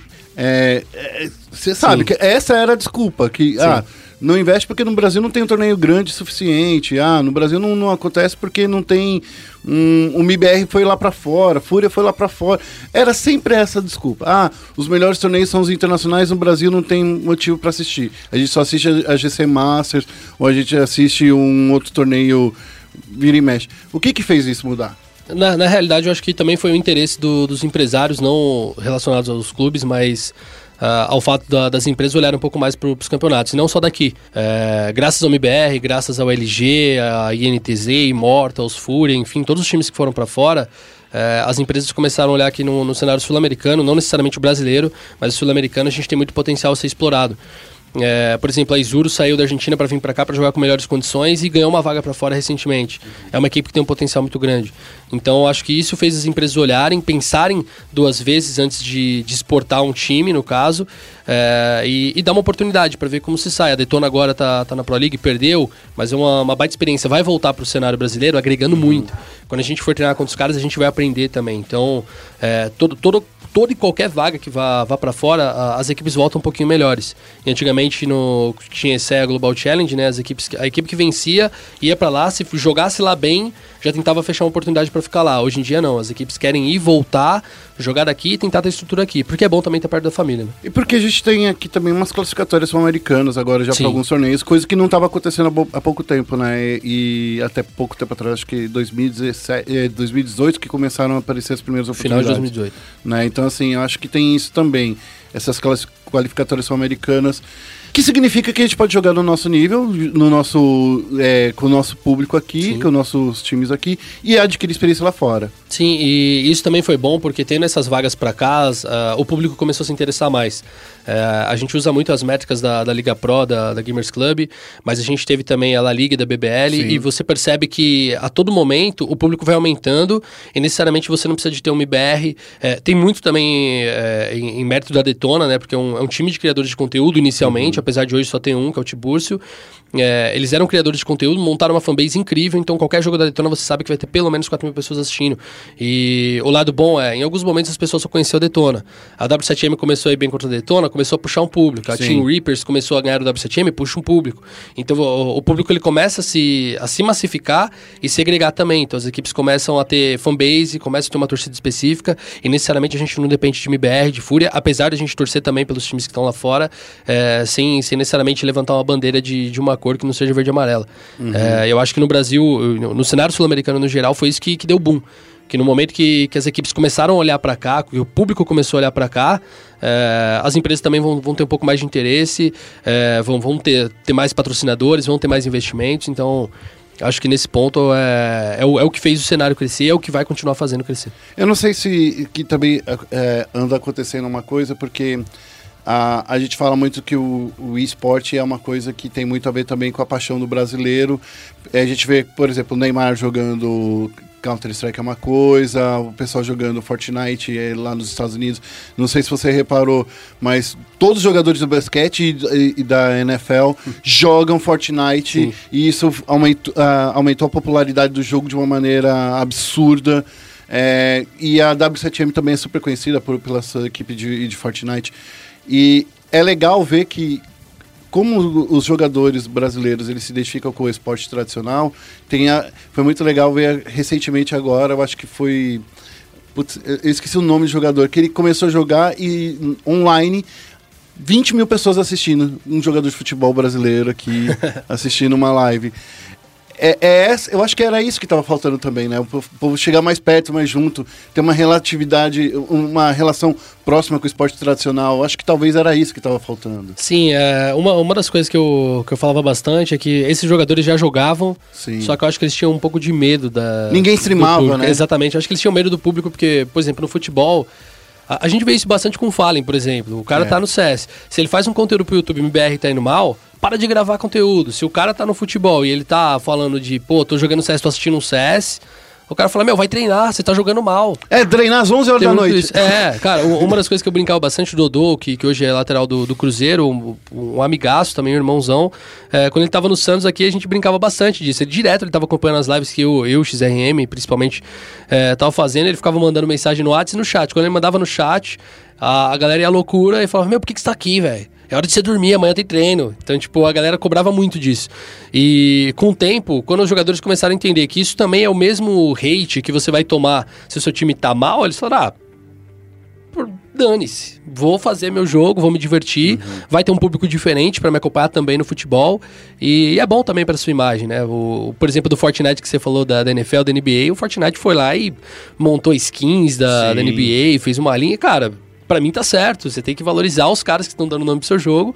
E, e também o hype, né, cara? Se, se o- no momento que os caras pararem de fazer isso, talvez porque a temporada começou a pegar, precisa de mais dedicação mesmo, é, você não vai mais ter como fazer esse conteúdo. Então é interessante apostar nisso e trazer cada vez mais esse público pra perto. Não só jogadores de- do esporte tradicional, mas outras celebridades também, outros, outros influenciadores. Eu sei que é muito feio falar do trabalho dos outros, mas eu queria que você me falasse um pouco. Quando você chegou na W7M, o que que você sentiu que o time precisava melhorar? Qual foi a primeira coisa que o time precisava melhorar? É, eu, eu não estou querendo dizer que com isso você vai falar mal do trabalho de ninguém, entendeu? tranquilo. Mas assim, é porque quando a gente tá, tá chegando numa coisa nova, a gente tem o nosso olhar e a gente quer é, é, colocar um pouco desse olhar na, na equipe. O que, que você acha que, se, no seu ponto de vista, precisava melhorar na W7M? Sim, a primeira coisa que eu, que eu tava vendo era um pouquinho de disciplina. É, os jogadores não estavam tendo uma, uma disciplina, não, necessariamente só de horários, mas é, em regra de jogo. E até por falta de experiência. Uma das coisas que eu, que eu falei de amadurecer, eu falei, eu também não tinha esse plano de jogo. E muito do que se passava no- nos treinos era vamos treinar só tática, tática, tática. Então eu vim trazendo uma mentalidade nova. Necessariamente eu não acho que, de, de- que, o- que o Peu tenha feito alguma coisa errada. Eu acho que ele talvez não tinha tanto conhecimento é, voltado dessa área. E os jogadores também. Eu, eu tava até conversando com o Yudi recentemente. Ele falou, cara, a gente, talvez a gente tá evoluindo só por nós, porque os mais experientes do time somos eu, o Rafa e o Riotes. Então a gente nunca teve um cara da gringa pra chegar e falar, meu, vamos fazer isso aqui de diferente. Então quando eu passei o plano de treino pra eles foi uma coisa assustadora, é uma coisa diferente. Então eu acho que o principal ponto é evoluir a mentalidade. Não, não acho que tenha erros. Eu acho que, que tenha só uma falta de conhecimento que naturalmente ia acontecer, porque além de não ter um, uma experiência com, com outro atleta é, um pouquinho mais, mais renomado, é, eles não tiveram tanta experiência internacionais. E isso também foi um grande peso da equipe. Então é, o que eu falei pra eles é a gente tem que mudar nossa mentalidade agora. A gente vai pensar mais rápido. é, eu já tirei o Instaban da Dust 2, então as equipes que tiveram vindo aí se prepara, porque a gente vai treinar jogar todos os sete mapas. Então isso é uma das coisas também que eu que eu, que eu instaurei para a equipe é, e a gente sabe disso. A gente sabe que que, que a todo momento no, no- do treino a gente tem que treinar tudo e principalmente nossa mentalidade. Mas, tá, eu entendo ah, que todo mundo, vocês baniam o Dust 2 porque realmente era, era um mapa realmente complicado. Da mesma forma que, a, que o, o pessoal do Fallen, a galera, sempre bania Kashi, era... Tirar um mapa, você tá perdendo um ban, então, assim, quando você pega assim, quando você tem um mapa que você fala assim, não vou treinar, você tá perdendo um ban potencial Sim. de um time que tá fraco? Sim, uma das coisas que eu conversei bastante com eles é que eles não treinavam Dust 2 e porque não treinavam. Eles tipo, eles, pelo fato, eles baniam justamente porque eles não treinavam, nunca não tinham nada no mapa. Era pra. Mas. Era, era literalmente pra ter seis mapas bons. Entendi. Só que o, o que eu falei pra eles, por exemplo, se você for ver a Detona, a Detona tem os sete mapas. Sim. Então a Detona bane de acordo com o adversário. Então a gente não pode jogar contra uma Detona e, e deixar os caras saberem exatamente que a gente vai inventar Dust 2. Se a gente deixar Dust 2 aberto e eles picarem, eles- a gente tá preparado. Então esse é o intuito. É, e a mudança é essa. Nenhum time que, que é bom é, tem Instaban. Se você for ver o Astralis, o Astralis bania a Cubble. Quando tiraram a Cubble pro Astralis foi uma maravilha. O Astralis agora bane Vertigo e daqui a pouco começa a jogar, entendeu? Então o meta tá mudando, a, estratégia de- do time tá mudando. Então eu vejo muito dessa forma. E o, o trabalho com eles é basicamente: a gente tem que mudar nossa mentalidade. Se a gente quer ser o melhor do Brasil, que é o foco do- da equipe hoje, não pensando lá fora, é, a gente tem que jogar tudo e tem que ganhar tudo. Então é, é o primeiro passo. Mas, é, mas eu- eu- esse lance do, de band mapa é, é- é legal de falar porque assim. A Dust 2 re- realmente acabou de passar por um. Não é que acabou, mas ainda ninguém. Você vê que não tem nenhum time que fala assim, ah, esse é a Astralis da, da Dust 2, sabe? Tipo, que tipo assim, a gente fala que ninguém ganha da Inferno na Astralis, né? Bem- ainda bem que a Fúria é, desmentiu a gente pouco tempo atrás. Mas assim, tem sempre um mapa que, que o time é melhor. E esse mapa é um time que você poderia continuar in- insistindo e, e treinando mais. E talvez esse mapa, esse sétimo mapa aí esteja atrapalhando na, na sua. Você concorda comigo ou não? Sim, é, é o que eu falei. A gente não, não vai saber se a, no- se a nossa Dust 2 é a melhor do Brasil se a gente não jogar. Até não jogar. Então, a gente tem os outros seis mapas prontos, é isso que, que eu passei pra eles também, e a gente não deve ter medo da- de treinar Dust 2, justamente por isso. Se a gente já tem os outros mapas prontos, a gente só precisa realmente cobrir brechas, que é uma coisa relativamente fácil, principalmente para GC Masters. Eu quero que a gente chegue na GC Masters com sete mapas, eu quero que, que os treinadores das outras equipes sofram para analisar a gente, porque é isso que, que eu acho que vai fazer a gente vencer. Eu acho que é isso que também vai motivar os jogadores, porque uma mudança não só na rotina, mas também no, no map pool da equipe é bem significante. E os atletas entenderam isso de imediato. Então, eu acho que, que a coisa que mais, mais deixou tranquilo em relação ao pool é isso. É, eu acho que agora a gente tem que chegar e falar de um outro ponto, é assim, a, a- o seu trabalho como youtuber vai morrer, então. Agora Não, não. Não, Porque assim, é, é, é o que muita galera, muita gente vai pensar. Porque assim, você vai dedicar a ser coach e, Sim. e seu trabalho. Eu sendo muito fã, ficaria muito triste, ainda bem que você já acabou de falar que não, mas assim. É, seu trabalho no YouTube é muito importante também pra você, né? É, e, e não só pra mim, mas pela comunidade também. Tem, tem muitos jogadores profissionais também que me procuram pra tirar dúvidas e tal. Eu gosto de fazer isso também, ajudar os outros. Nesse momento, talvez não vou gostar tanto, porque a gente tá focado em melhorar o W7M, não eles. Mas é, é uma coisa também como trabalho de imagem. É bom pra organização também, é bom, é bom pra vir na imagem. Apesar de eu ser treinador, é, eu acho que hoje a minha imagem é bem relevante dentro da, da comunidade de CS, especificamente de CS. Eu acho Então é que os, importante co- os coaches, em geral, nos esportes, eles estão ganhando um destaque que eles não tinham antes. Talvez no LoL um pouco mais, né? No LoL e no R6 um pouco mais. No Ah. CS ainda tá, tá devagar. Mas eu acho que assim, é, como é um movimento. LoL e, e R6, por serem jogos, entre aspas, mais populares, por estarem sempre é, à mostra, Sim. né? Os, os treinadores estão à mostra, eles vão lá, fazem ban junto com os jogadores e tal. E no CS fica tipo assim, a gente vê os rios lá atrás, tipo nos torneios internacionais. E que é, é, é difícil a gente ver essas coisas, né? No CS, porque a maioria dos torneios que a gente acompanha aqui no Brasil são online. Mas eu acho que faz parte, sim, da galera tá valorizando mais o trabalho do coach, querer saber mais o que os coaches estão fazendo. É, eu também acho, mas é, nesse ponto eu, eu enxergo que o CS ele ainda passa muito pelo capitão. Ah. Então, o meu trabalho como treinador é fazer o- os jogadores aparecerem. É, eu já tenho minha mídia, eu já tenho basicamente o meu plano de ação montado, tenho uma equipe que trabalha comigo também. Tenho três pessoas, um editor, um thumb maker e também um roteirista para a gente criar conteúdo. Eu não trabalho sozinho, isso que é uma, uma das coisas que mais me, me importa e um dos motivos pelos quais eu não vou parar também. É, e só que no momento que, que se fala do time, eu não quero que meu nome apareça em primeiro em relação a algum jogador. Eu só quero que meu nome apareça quando as coisas estiverem dando errado e alguém falar, pô, olha o que o o Gil pausou a partida e voltou. Porque esse é o meu trabalho. O meu trabalho é colocar os jogadores na linha quando eles não estão. E quando eles estão bem, eu não quero aparecer. Eu acho que é isso que é importante. Eu não quero aparecer para a mídia, porque, como eu falei, isso eu já tenho. Eu quero aparecer para os meus atletas, eu quero que eles tenham a confiança no, no treinador, eu quero que eles saibam que se, se alguma coisa der errado, eu vou estar ali de backup. E eu quero que as outras equipes também tenham consciência disso, que eu não estou entrando para fazer mídia, eu não estou entrando para para aparecer. E eu acho que do, do CS ainda tem uma figura muito enraizada do capitão ser o frontman e eu vou trabalhar em cima disso. Não necessariamente porque eu acho que o capitão é a figura mais importante da equipe, porque eu acho que todo mundo tem que se conversar, mas sim porque é, no, no momento que a gente é, começa o trabalho, o, o treinador ele tem que ficar um pouco mais no backstage mesmo, ele tem que dar um suporte maior e, e aparecer menos. É, eu tenho duas perguntas ainda, dá tempo pra fazer duas perguntinhas pra você. Estou olhando aqui no relógio, no desespero. eu queria que você me falasse um pouco sobre planos concretos, assim. Eu sei que todo, todo jogador, todo técnico vai assim, ah, o meu plano é vencer todos os campeonatos que eu disputar. É- é- Essa é a Sim. frase. Hum, mas assim, quais são os planos, não, não apenas de vitória, mas a, a, a, a sua meta de, de onde, onde estará a W7M daqui a um ano? A, a meta dentro de um ano é estar dentro de um Major, mesmo que seja no Qualify do Minor, é o, é o mais importante, closed do Minor, né, no caso. É, esse é o primeiro passo. E por que isso? Porque é, eu enxergo que hoje, pra gente dominar o Brasil, a gente tem que ser o melhor time do Brasil. E necessariamente não é ganhar todos os campeonatos, mas uma, uma das coisas que eu já falei com os meninos é: se a gente jogar 10 jogos e a gente perder um, pra mim tá bom. Porque é, é importante também perder pra você se tornar bom. Se você só ganha, você não aprende.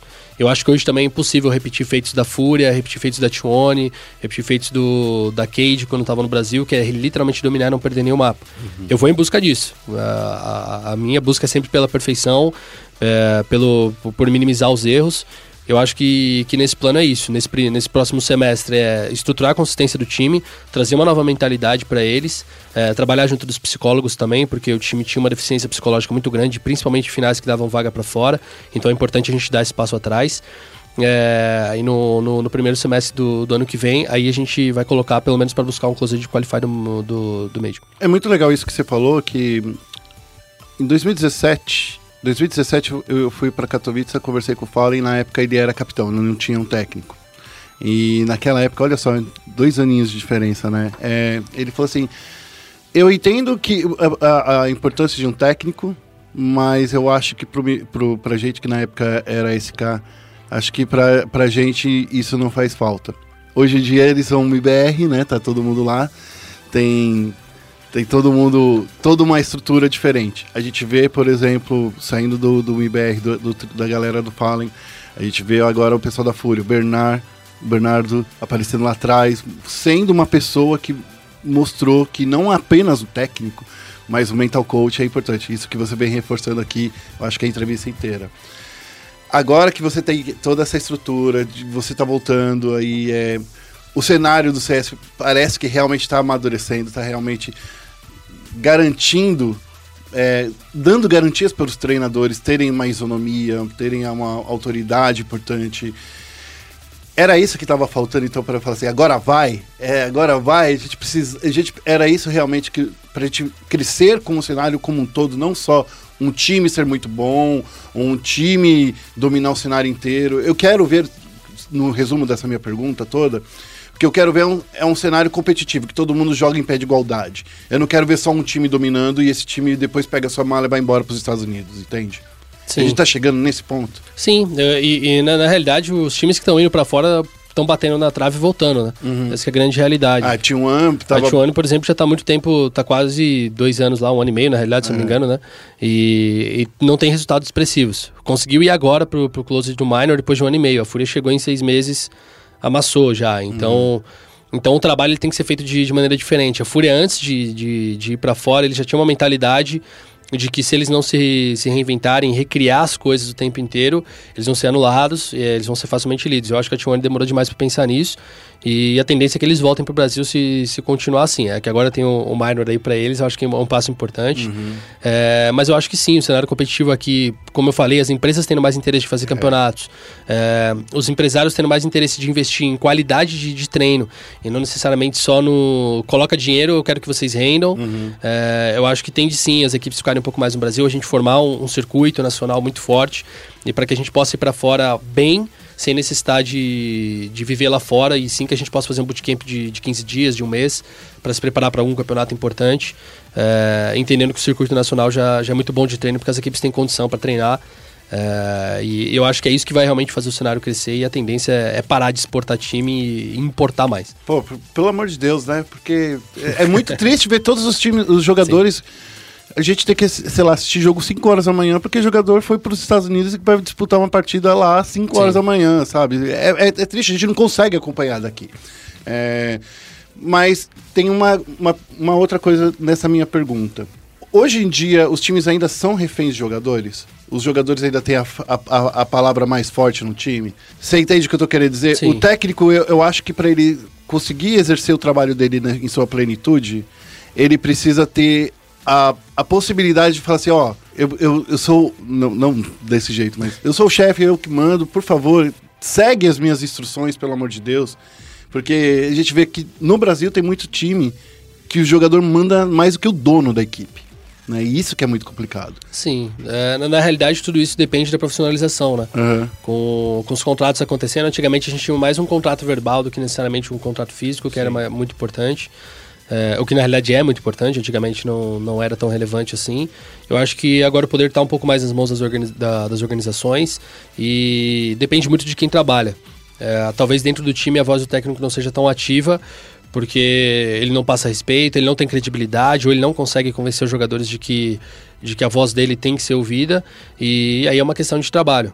Mas eu acho que hoje a tendência, principalmente para 2020, eu, eu não vou dizer que esse ano todas as equipes tendam a, a pensar assim, mas que, em- que em 2020 sim as organizações tenham um controle, assim como tem as equipes de futebol, saibam quem vai sair, quem vai entrar, que tenham o palpite, que peçam para os jogadores ou para o treinador quem eles gostariam de trazer, mas que, que tenham a voz ativa. A gente já vê isso com o IBR, é, que tipo, o Noah mesmo vetou o KNG antes de vir, aí depois contratou os, os americanos, norte-americanos, então eu acho que, que essa é a tendência. Então é isso, eu acho que, que não tem muito muita muito segredo assim. Acho que, que as equipes se, profissionalizando, tendo contrato e dando condição para o jogador, o jogador tem que focar em trabalhar e a equipe tem que, que focar em dar das condições para ele. Gil, eu queria ter mais duas horas falar- trocar ideia com você. Você sabe que sempre que a gente, a gente fica nesse, nesse lance aqui, pô. A gente nem vai falar, nem vai, nem vai falar, gravou música nova. Ainda não. Você sabe que fez um sucesso, né, da, da última vez. A gente Animal. colocou, no- a gente colocou um trechinho no, no, no programa, foi, a galera co- comentou bastante. Animal, cara, animal. A gente- ainda tá, tá bem desacelerado nesse ponto aí. Ah, é, tem que, tem que voltar com. Não, não, continua sendo treinador, continua sendo youtuber. O, o primeiro passo é, é. é competição, depois a gente. a gente Depois que ganha dois Major, daí você pode pensar no seu torneio, no, no- na, sua- na sua banda, beleza? Aí eu vou voltar a pensar. Ah, boa, boa, boa. Se a gente ganhar dois, a- o Astralis já ganhou três, então vai bater recorde. Aí sim. Porque, cara, eu, eu acho que eu nunca perguntei isso pra você. Você acha que a Astralis é o melhor time de todos os tempos do CS? Ah, sim. Em relação a- aos últimos tempos, sim. Eu, tipo, foi o time que foi mais constante, mais reinventou. E eu acho que o Astralis repetiu um feito de NiP, Fnatic e SK. Só que numa época que a Fnatic e NiP não tinham um, pool estratégico tão, Sim. tão grande quanto é hoje, né? Sim, eu- eles dominaram talvez por mais tempo, de maneira mais incisiva e com um pouquinho mais de. Como posso dizer? Não, não só o teor tático, mas. Eles realmente dominaram o cenário. Quando as equipes iam jogar com eles, todo mundo entrava tremendo, independente de ser tier 1, tier 2, tier 5. Ninguém conseguia entrar nos caras desrespeitando eles. É, né, é verdade. Putz, tinha muita coisa pra falar com você. Tipo, uma coisa que eu falo que a Astralis meio que perdeu um pouco do ritmo nos últimos tempos aí é o lance de ter participado só de Blast, né? Sim. Que. É, Diminuiu é- o nível de jogo deles. É, porque é bom por um lado, porque, tipo, eu tô jogando o jogo da minha, do meu pai, né? O, torneio que meu pai me pagou aqui, então se eu ganho é a mesada dobrada. É, mas tem a, tem, tem a parte ruim que a gente teve, eu que eles já não são mais o primeiro no HLTV. Mas isso não, também não diminui que os caras são geniais. Não, não, não diminui, mas o, o que fez a- o efeito Blast pra eles foi muito negativo, porque são excesso de melhores de um com uma melhor de três. Então, no, no primeiro potencial melhor de três que eles tiveram contra a Fúria, que era uma equipe em ascensão, eles não estavam preparados. Eu acho que isso foi um, foi um déficit do, do Astralis. E nem teve tempo de estudar, né? Os seus adversários, né? Que era uma coisa que a gente falava que era muito importante, assim. Você vai ter um analista lá na W7M? Por agora não, é é uma coisa que eu pretendo trazer sim. É, agora eu acho que é, que é inviável, não pelo fator financeiro, mas eu acho que a gente tem um grande trabalho a ser feito ainda que o analista não, não vai conseguir ajudar nesse momento. Ele só vai colocar mais Vai colocar mais, mais pressão, vai trazer muito mais erros e a gente tem. Uma das coisas que eu, que eu gosto de trabalhar é a gente tem que errar nos treinos e co- cobrir as brechas desses erros. Tem muito erro que a gente ainda vai acontecer pelos próximos seis meses, que são erros um pouquinho mais complexos de se fazer, que a gente precisa entender a primeira mentalidade do, do treino, dos treinos especificamente, é, e entender os conceitos de mapa, que é uma coisa que também estava tava falha no time. E aí depois é, é viável trazer um analista. Até para estruturar um pouquinho melhor, a gente está com algum com alguma padrão que a gente acha que não tem brechas, o analista trazer uma visão de fora.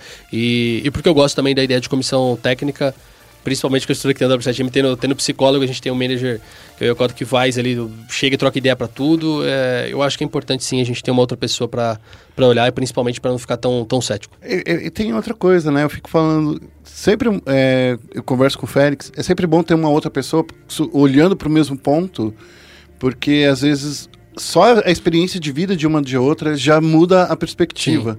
Né? Então isso é uma coisa muito legal. É, eu, eu brincava que eu- com, com, com uma da- do- das empresas que sou sócio, que foi se a gente lançar um, um briefing para seis designers, a gente vai ter seis trabalhos completamente diferentes, Exato. independente se a gente pedir exatamente a mesma coisa para cada um. São olhares diferentes. Sim. Gil, muito obrigado aí por ter participado do programa de hoje. Queria que você falasse aí pra galera como te acompanhar, como acompanhar seus trabalhos aí, quais são os próximos planos. Bom, primeiramente, obrigado pelo espaço de novo, é sempre um prazer estar aqui.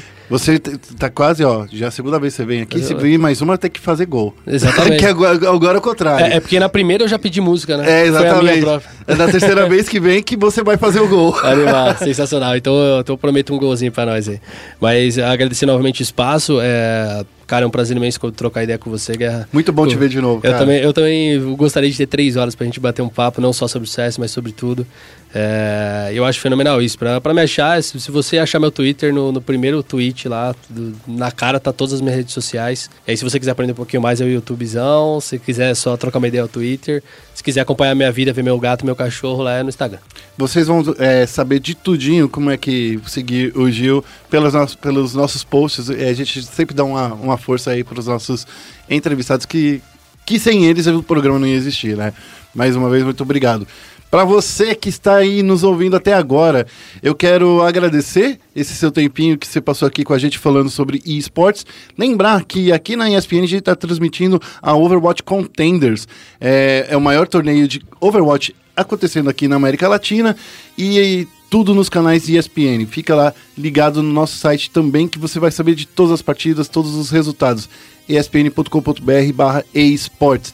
A gente fica por aqui, terminando esse chat aberto com o Gil e também dizendo tchau pro Central Esportes. Até a semana que vem. Um abraço e tchau, tchau.